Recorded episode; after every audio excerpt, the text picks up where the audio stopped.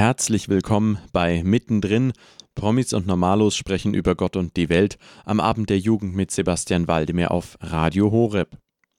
Im vergangenen Jahr sprachen auf dem Forum in Altötting der Gemeinschaft Emanuel, Maria und Schwester Clarissa über ihre Erfahrungen unter dem Thema Mission bis ans Ende der Welt. Gute Unterhaltung.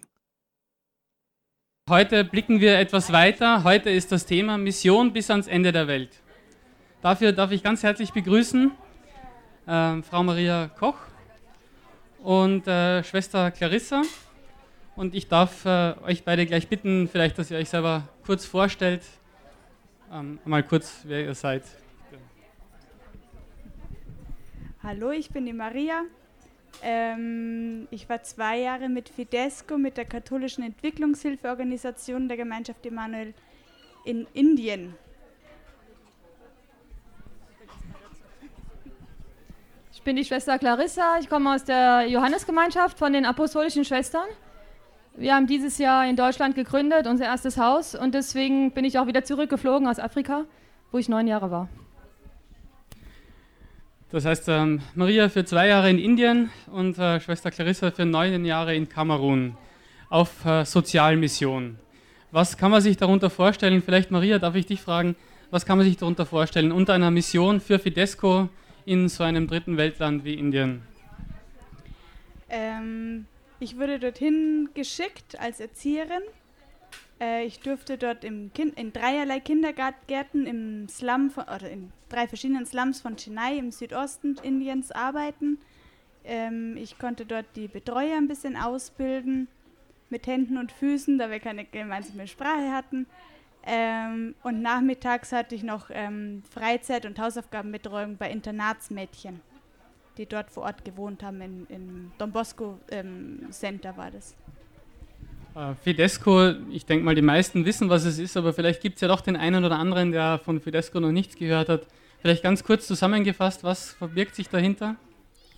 Äh, wie schon gesagt, das ist die katholische Entwicklungshilfeorganisation der Gemeinschaft Emanuel.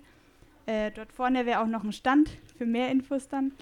Ähm, genau, da äh, werden einfach Volontäre gesucht, Freiwillige, die sich für zwei Jahre bereit erklären, ins Ausland zu gehen, um dort zu helfen vor Ort mit der Professionalität, mit der Ausbildung, Studium, äh, was man halt eben gemacht hat, abgeschlossen hat, ähm, um dann den, Helf den, den Leuten dort vor Ort zu helfen, ähm, in ihrer Professionalität und auch im Glauben. Danke. Äh, Schwester Clarissa, die Johannesgemeinschaft, vielleicht ein paar Worte dazu und ähm, was sich hinter Kamerun verbirgt und den Aufgaben, die dort so auf einen warten, wenn man für neun Jahre vor Ort ist. Also die Johannesgemeinschaft gehört zu den neuen Gemeinschaften wie Emmanuel, Seligpreisung und eine Gemeinschaft, die auch in Frankreich entstanden ist. Und wir sind eigentlich auch verbunden mit der Emmanuel-Gemeinschaft, weil unser Mutterhaus 30 Kilometer von Paralemonial entfernt ist. Und heute ist unser Fest, weil wir sind von einem Dominikaner gegründet worden. Bravo. Zu Kamerun. Was, äh, was kann man dort missionarisch machen? Wie schaut die Arbeit vor Ort aus und was bewegt einen vielleicht auch dorthin zu gehen? Also ich hatte immer den großen Wunsch im Herzen, Ordensschwester zu werden, als ich noch ganz klein war. Und es ging dann mit der Gnade Gottes in Erfüllung. Und der zweite Wunsch für mich war, nach Afrika zu gehen. Ich weiß nicht warum, äh, meine Eltern sind nicht Afrikaner, ich habe auch noch nicht so viele Bilder gesehen. Das war wirklich ein, eine Mission, die ich im Herzen verspürt habe.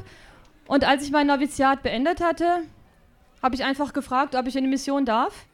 Und man hat mich sofort geschickt. Ich war sehr überrascht. Das war mein Praktikum. Ich war zuerst wirklich in der Pampa, ganz im Osten, und da hatten wir eine große Schule und nach sechs Wochen, wo ich da war, war ich gleich Co-Direktorin. 700 äh, Schüler hatten wir und ich hatte halt sehr viel zu tun, also im Büro, aber auch im Unterricht. Ich war dann auch zuständig für das Jungeninternat. Dann kam ich nach drei Jahren zurück, habe meine Theologie fertig gemacht, das Studium in Frankreich. Und ich habe da nicht mehr gefragt, ich bin dann gefragt worden, bist du bereit, äh, in die Hauptstadt zu gehen, nach Kamerun? Du kennst dich ja schon ein bisschen aus nach drei Jahren. Bist du bereit, als Verantwortliche dort unser Ausbildungshaus aufzubauen? Ich war damals äh, 35 und bin mit zweimal 23 Kilo dorthin gefahren und wusste nicht, was mich erwartet. Aber nach sechs Jahren bin ich jetzt zurückgekommen und wir haben ein Hektar in der Hauptstadt und wir haben ein großes Kloster gebaut, eine Kapelle und ein Gästehaus mit der Gnade Gottes. Toll, toll. Also wirklich ganz große Arbeit äh, in Kamerun. Wie kann man sich vielleicht äh, wieder an Maria gewandt die Arbeit vorstellen, jetzt ganz konkret in Indien? Also wie ist so dein Tagesablauf gewesen? Was waren die Herausforderungen für dich vor Ort? Und vielleicht auch neben dem sozialen Aspekt einfach auch, wie hast du deinen Glauben vor Ort leben können? Hast du auch in dem Sinn missionieren können oder was hast du so für dich ähm, erlebt, äh, machen können, tun können? So viele Fragen. Ähm, also mein Tagesablauf, äh, wie schon gesagt, vormittags war ich im Kindergarten hauptsächlich. Ähm, dort war die Hauptaufgabe eigentlich nicht direkt mit den Kindern, das waren 500 ungefähr. Ähm, da war jetzt nicht für mich die Möglichkeit, auch ohne Sprachkenntnisse da eine direkte Beziehung zu jedem einzelnen Kind aufzubauen. Einzelne Kontakte waren natürlich da. Aber da habe ich den Schwerpunkt gelegt auf die Ausbildung der Betreuerinnen, die ohne jegliche schulische oder sonstige Ausbildung versucht haben, ähm, diese Kinder zu betreuen. Ähm, habe eben geschaut, dass ein bisschen Spielmaterial da ist, ein paar Bälle, ganz einfache Sachen, ein paar Puzzle. Ähm, ein paar Bücher, Stofftiere, wo man irgendwelche Geschichten erzählen kann oder so. Und einfach ihnen gezeigt, was man damit auch machen kann, konkret. Also sie haben sowas noch nie in der Hand gehabt, auch die Betreuerinnen nicht. Ähm, und da war einfach meine Aufgabe, die Sachen erstmal auszupacken mit ihnen gemeinsam, zu schauen, was kann man damit machen. Und auch mit so einer Masse an Kindern dann auch, wie konkret dann auch durchführen. Und nachmittags waren es eben circa 80 Mädchen, erste bis zehnte Klasse, ganz kunterbunt gemixt. Ähm, da habe ich versucht, äh, teilweise dann auch ohne, ohne jegliche Unterstützung, äh, diese Mädels zu koordinieren, dass sie Hausaufgaben machen. äh, das ist nicht einfacher als in Deutschland auch. Also äh, sie kannten genauso diese Witzchen mit, ich gehe mal kurz aufs Klo und komme nach einer halben Stunde wieder. ähm, das habe ich dann auch ohne Sprache ähm, recht schnell verstanden und kapiert. Ähm, genau, also es waren ganz lustige Begebenheiten auch dabei einfach. Ähm, es sind einfach auch Kinder, wie hier in Deutschland auch, äh, die einfach unter anderen Umständen aufgewachsen sind oder aufwachsen. Ähm, zum Glauben, also da habe ich nicht viel missionieren können eigentlich, weil äh, ich hatte den Eindruck, die haben viel, ähm, ich wollte jetzt fast sagen besseren Glauben, aber einen tieferen Glauben gehabt. Ähm, ich war in einem Don Bosco Center, eben wie gesagt, ähm, da waren sie schon alle sehr katholisch. Ähm, und es war wirklich phänomenal, wie viele Leute da wirklich täglich zum Gottesdienst gekommen sind, äh, von weit her auch angereist. Ähm, und denen war es einfach wirklich auch wichtig. Also da konnte ich mir eher noch eine Scheibe abschneiden als andersrum. Danke. Schwester Clarissa, wie war das in Kamerun für dich? Ähm, wie waren deine Erfahrungen mit dem Glauben vor Ort? Äh, wie sind äh, die Leute darauf ansprechbar? Wie weit vertrauen sie europäischen Ordensschwestern? Äh, kann man da wirklich was erreichen, bewegen? Ist das ein langer Weg? vielleicht kannst du uns auch ein Beispiel nennen, vielleicht ein konkretes Beispiel einer, einer, einer Person, vielleicht mit der du enger in Kontakt warst, wo du ähm, was, vielleicht was erreichen konntest oder das als Beispiel eben erzählen. Also es ist ganz unterschiedlich zwischen Europa oder Deutschland und Afrika, weil ich denke mir, vor allem in Bayern gibt es noch diese starke Tradition. Man weiß zum Beispiel, dass Lügen schlecht ist, aber man geht nicht unbedingt zur Kirche. Und dort, wo ich war in Kamerun, ist es genau das Gegenteil. Man geht zur Kirche, aber dann stehlen oder so, das gehört ganz normal zum Leben dazu. Und das ist schon eine große Umstellung, wenn man das, also das ganz das Gegenteil lebt. Ich habe mich immer damit äh, ermutigt, zu sagen, ja gut, mir kommt es hier so ein bisschen vor wie in der Apostelgeschichte. Weil die ersten Missionare sind ungefähr vor 120 Jahren nach Kamerun gekommen. Und bei uns in Europa hat es auch gebraucht, ja, bis man nicht mal diese Polygamie gelebt hat, bis die Tradition einfach eine christliche Tradition wurde. Und ich glaube, da braucht man einfach Geduld, einfach bei den Menschen sein, ihnen nicht unbedingt jetzt predigen, aber ihnen einfach ein Leben vorleben und wie ich Menschen helfen konnte. Ich glaube, das ist auch viel durch die Würde der Arbeit. Ich habe das auch auf der Baustelle. Ich musste halt auch die Pläne malen und ganz von der Picke auf anfangen. Ich habe das eigentlich nicht gelernt. Ursprünglich habe ich äh, nur Sekretärin gelernt, weil ich möglichst schnell ins Kloster eintreten wollte. Ich wollte eigentlich mit 18 eintreten, aber meine Eltern fanden es zu jung und ich musste noch ein Jahr warten. Bin dann mit 19. Und ich habe das immer versucht durch die Würde der Arbeit. Es klopfen so viele Leute an die Tür oder sie klingeln. Wenn Stromausfall äh, ist, hört man das halt nicht. Aber es kommen zum Beispiel Leute, die sind vom Gefängnis entlassen worden und betteln. Und ich habe immer gesagt, ja gut, ich möchte dir gern helfen. Hättest du vielleicht einfach mal zwei Stunden Zeit? Du kannst einfach äh, im Garten uns helfen und für die Zeit, äh, die du halt arbeitest, geben wir dir Geld.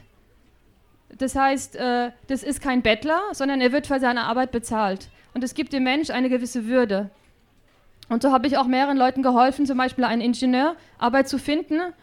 Dadurch, dass ich mit ihm auch äh, auf der Baustelle war und ich habe gemerkt, er hatte gewisse Qualitäten, habe ich ihm einfach geholfen, andere Baustellen zu finden. Und er ist jetzt so glücklich, weil einfach äh, dadurch sein Leben und seine Ehe auch gerettet wird. Die erste Baustelle, die er hatte, das erste, was er benutzt hat, das Geld ist für die Ehe, um halt die Hochzeit zu machen, weil die sehr teuer ist. Und von der zweiten Baustelle, das Geld, was er bekommen hat, das benutzt er jetzt, um sein Haus zu bauen. Ist eigentlich ganz schön, dass es nicht erst das Haus ist und dann die Hochzeit, sondern erst die Hochzeit und dann das Haus. Und ich denke mir, durch die Würde der Arbeit ist es ganz schön, den Leuten zu helfen, dass man ihnen hilft durch das, was sie tun und nicht sagen, ja gut, du bist arm, ich gebe dir mal ein bisschen Geld. Also so auch ein bisschen Hilfe zur Selbsthilfe, das heißt, dass jeder für sich selber auch Sorge tragen kann und ihnen auch diese, dieses Wissen zu vermitteln und damit die Würde zu geben in ihrem Umfeld. Genau. Ihr hört mittendrin, Promis und Normalos sprechen über Gott und die Welt am Abend der Jugend mit Sebastian Waldemar hier auf Radio Horeb. Heute erzählen euch Maria und Schwester Clarissa über ihre Erfahrungen in Missionswerken in Indien und auf dem afrikanischen Kontinent. Wie gestaltet sich der Alltag in einer Mission?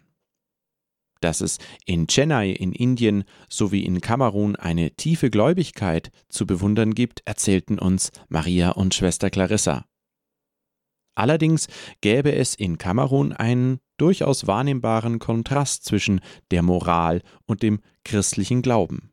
Außerdem könne durch die Würde der Arbeit den Menschen sehr gut geholfen werden.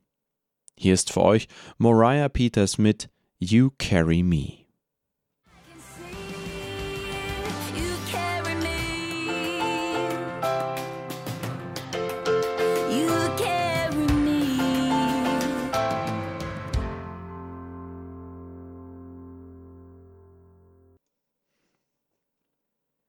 Das war für euch Moriah Peters mit You Carry Me. Ihr hört mittendrin, Promis und Normalos sprechen über Gott und die Welt am Abend der Jugend mit Sebastian Waldemar auf Radio Horeb. Heute mit dem Thema Mission bis ans Ende der Welt. Auf dem internationalen Forum in Altötting der Gemeinschaft Emanuel erzählten im letzten Jahr Maria und Schwester Clarissa, die in zwei verschiedenen Missionswerken Mission vor Ort, einmal in Indien und einmal in Kamerun, erleben durften ihre spannenden Erfahrungen. Warum nun überhaupt Mission in den Entwicklungsländern dieser Erde betrieben wird und was es bedeutet, vor Ort mit den verschiedensten Menschen in Verbindung zu kommen, das hört ihr jetzt weiterhin gute Unterhaltung. Jetzt ist unser Thema heute Mission bis ans Ende der Welt. Jetzt können sich natürlich die einen oder anderen auch fragen, warum ist es notwendig, unter Anführungszeichen Mission auch bis ans Ende der Welt zu tragen, wenn wir doch hier in Deutschland, Österreich, Schweiz auch so immense Probleme im Sozialbereich haben. Wir haben gestern eben den Talk gehabt mit einer Berliner Organisation. Also warum macht man das dann auch, dass man ans Ende der Welt geht? Warum ist es notwendig, dass wir sozusagen als Europäer auch unsere Hilfe im Missionarischen nach außen bis ans Ende der Welt, bis in die dritten Weltländer tragen? Ich weiß nicht, wer von euch. Also ich finde, das Erste ist, ein, äh, die Mission ist ein Aspekt der Kirche. Die Kirche ist zuerst missionarisch. Und Jesus hat uns aufgetragen, geht hinaus. Das heißt, bleibt nicht in euren Häusern, sondern geht dahin, wo ihr irgendwas loslassen müsst von dem, was ihr kennt, damit ihr auf mich ganz vertraut. Und gut, ich habe diesen Wunsch bei mir selber verspürt im Herzen, aber ich wusste, ich bin gesendet worden. Das waren jetzt nicht auch wenn ich diesen Wunsch im Herzen hatte, Gott hat mich gesendet. Und Gott sendet uns halt dahin, wo er uns haben möchte, weil er weiß, er braucht uns vielleicht dort. Und ich finde es auch wichtig, heutzutage diese Multikultur nicht nur in verschiedenen Unternehmen zu leben, sondern auch in der Kirche. Jede Kultur hat etwas äh, zu geben. Und ist auch bei uns im Kloster so. Wir sind äh, 200 Schwestern aus 27 Nationen. Und es kommt auch vor, dass wir in einem Haus sind mit sechs Schwestern und mit fünf verschiedenen Nationalitäten.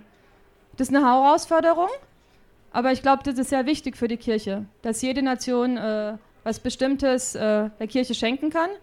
Und es gibt uns auch viel für unsere Kirche, dass äh, bestimmte Missionare zu uns kommen. Magst du auch noch ein paar Worte dazu sagen? Wie hast du es erlebt? Ein paar wenige, ja.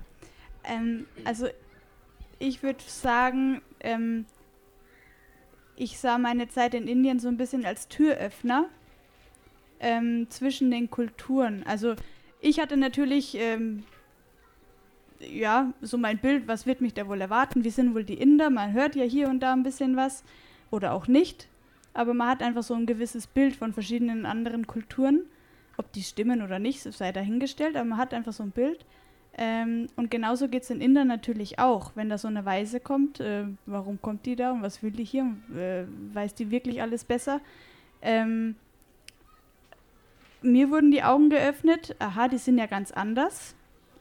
Ähm, und ihnen aber auch den Indern. Also äh, als Beispiel eben den Indern wurde nur, also die Weißen ähm, kannten sie nur aus so Hollywood-Filmen Dazu muss ich jetzt nicht viel sagen, was denn da so dazugehört so an, an, an dem Bild von einer weißen Frau.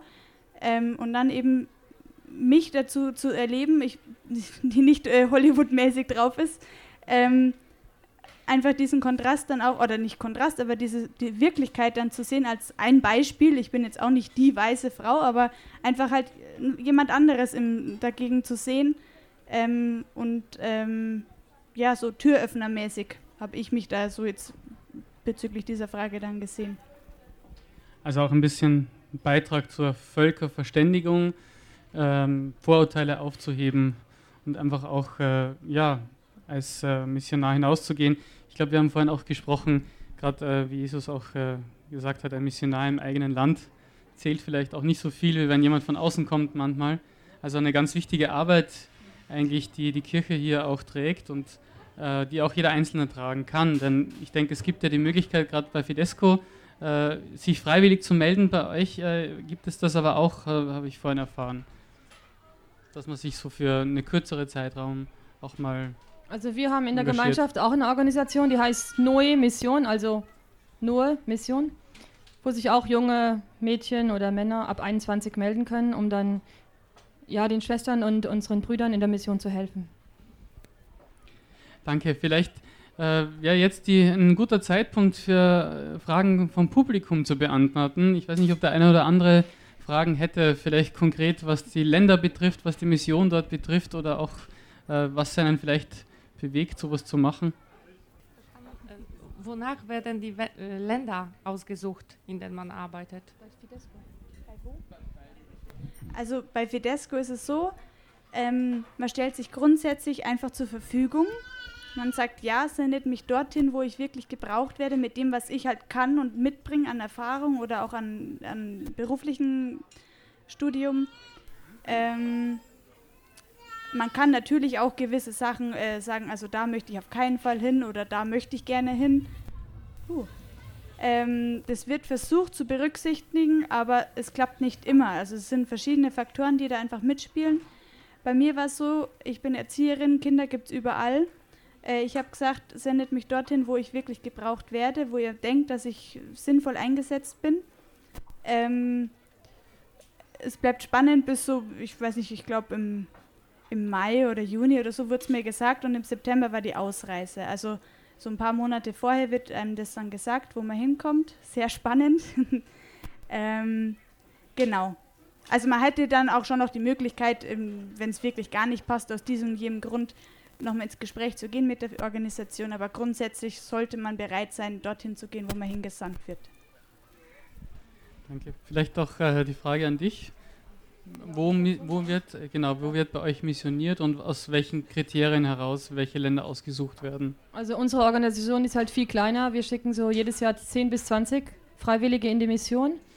Und das ist eigentlich genauso. Man kommt mit dieser Bereitschaft, ein Jahr für Gott zu geben in der Mission. Und man schaut einfach, äh, ja, was ist am besten für die Person und auch, äh, wo kann sie am besten ihre ganzen Fähigkeiten anbringen. Gibt es noch weitere Fragen? Bitte.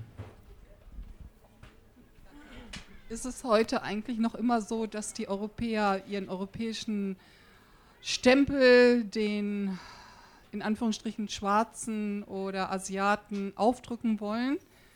weil ich denke, die haben ja auch was zu bieten in ihrer Kultur und in ihrer Erfahrung. Und ich denke, es ist vielleicht manchmal ein bisschen arrogant, einfach so zu tun, dahin zu kommen und sagen, wir wissen alles besser.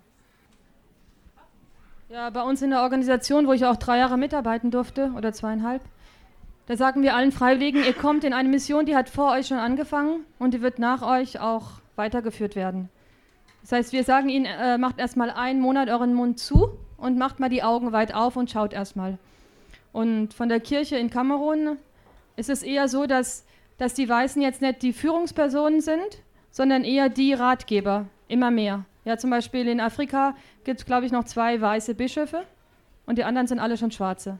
Und ich kenne auch eine Ordensgemeinschaft, die hat, also die haben als Weiße dort angefangen, die Gründung, und die haben sich jetzt bewusst, die sind jetzt auch schon älter, die haben jetzt gesagt, gut, also wir haben jetzt bewusst weiß, äh, schwarze Oberinnen rausgesucht und wir sind die Zweiten und helfen ihnen, in der Stellung, damit sie ihre Arbeit gut tun. Also man merkt jetzt schon einen Umschwung in Afrika, in Kamerun, wo ich war. Soll ich auch noch? ähm, bei Fidesco ist so, die Projekte, die angefragt werden, also jetzt nicht von Sicht der Volontäre, sondern von denen, die Volontäre möchten als Unterstützung, äh, das geht immer über die Kirche, immer über den Bischof. Es wird immer von der Kirche angefragt an Fidesco, könnten wir bitte dies und jene Leute für dieses und jene äh, Projekt oder Arbeit haben. Ähm, von daher ist das schon mal nochmal ein anderer Aspekt einfach. Das ist nicht, äh, die Weißen kommen, machen alles besser und gehen wieder, sondern ähm, das Ziel ist, den Leuten vor Ort ähm, so weit zu helfen und zu unterstützen, dass sie selber machen können. Also äh, Hilfe zur Selbsthilfe. Äh, ich kenne eine Frau aus Malawi, die in, mit einem Schweden verheiratet ist. Und ähm, ich habe weiterhin erfahren, dass Franziskanerinnen in Malawi gegen AIDS äh, kämpfen und so weiter. Und ich finde es, also ich habe Biologie studiert und ich finde es als sehr problematisch, dass man keine Kondome, Kondome zulässt. Ich meine, sie sind jetzt nicht weder Papst noch Bischof, aber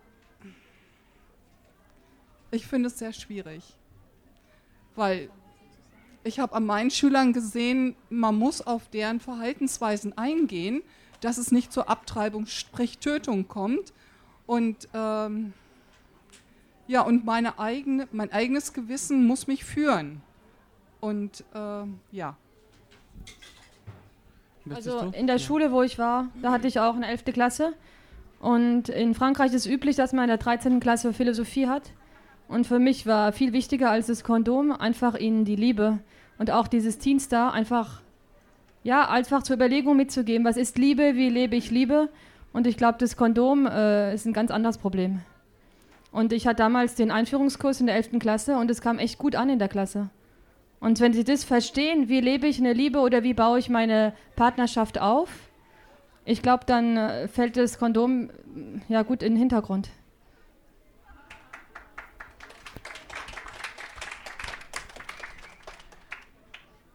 Ähm, noch äh, für eine Frage haben wir noch Zeit. Da.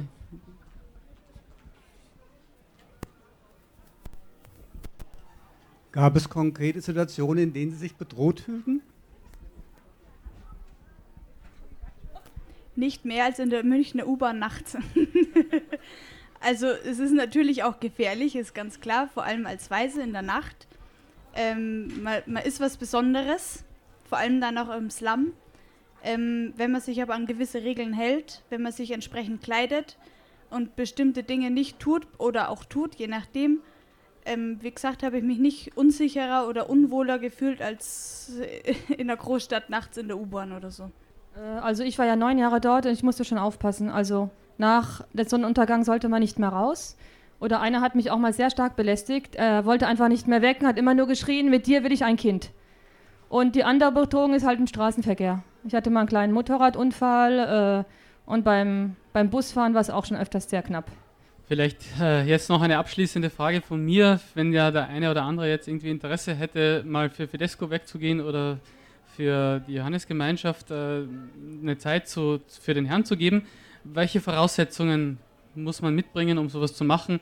Ist das äh, für jeden möglich? Äh, ist das nur für junge Leute möglich? Können das auch Ältere machen, Pensionisten? Wie sieht das aus? Bei Fidesco ist es so, du musst mindestens 21 sein. Ähm, ich habe vorher gehört beim Workshop, ähm, ab 65 wird es dann wieder kompliziert wegen Versicherung, aber in Einzelfällen möglich. Ähm, es reisen auch Familien aus mit kleinen Kindern, bis zu zwölf, glaube ich. Dann wird es von der Schule her auch ein bisschen kompliziert dann. Ähm, abgeschlossene Berufsausbildung oder Studium als Voraussetzung. Also es ist nichts für nach dem Abi einfach so mal ein Jahr FSJ, sondern wirklich, es wird ein, was Abgeschlossenes ähm, vorausgesetzt ähm, und offen für katholische Werte beziehungsweise auch katholisch. Ja, bei uns ist es sehr ähnlich. Okay, ja, dann sage ich schon mal vielen Dank und äh, würde euch jetzt bitten, vielleicht einfach abschließend noch ein, eine kurze, ein kurzes Wort, eine kurze Message, was vielleicht euch äh, in, in, dem Bereich Mission bis ans Ende der Welt so als äh, wichtigster Punkt erscheint, der vielleicht heute mitgenommen werden darf. Ja, ich würde einfach sagen, Mission bis ans Ende der Welt. Äh, das kann schon, Ende, das Ende der Welt kann schon unsere Straßenecke sein oder unsere, unsere kleine Stadt, wo wir wohnen. Und wir sind gesendet von Gott da, wo wir sind. Und Gott begleitet uns, er gibt uns die Gnade, ja, seine Botschaft in die ganze Welt hinauszubringen und da, wo er uns hinschickt. Äh, schwierig jetzt noch was zu sagen. ähm, ich würde einfach sagen, traut euch. Also es ist nicht immer einfach, aber traut einfach, äh, traut euch und macht einfach. Also wen es ein bisschen juckt irgendwie so, ach ich könnte doch und ich wollte doch und eigentlich war das schon immer mein Traum, macht es einfach, versucht es, kommt ins Gespräch mit Leuten, die vielleicht da schon waren oder ähm, mit den verschiedenen Organisationen und traut euch. Ja, vielen Dank. Dann äh, ein herzliches Dankeschön fürs Kommen. Viel Erfolg und ja, Gottes Segen für eure Arbeit, auch für dich jetzt wieder zurück in Deutschland. Und ja, wenn noch Fragen sind, vielleicht sieht man euch ja noch äh, heute und morgen, dass man euch noch ansprechen kann. Vielen Dank.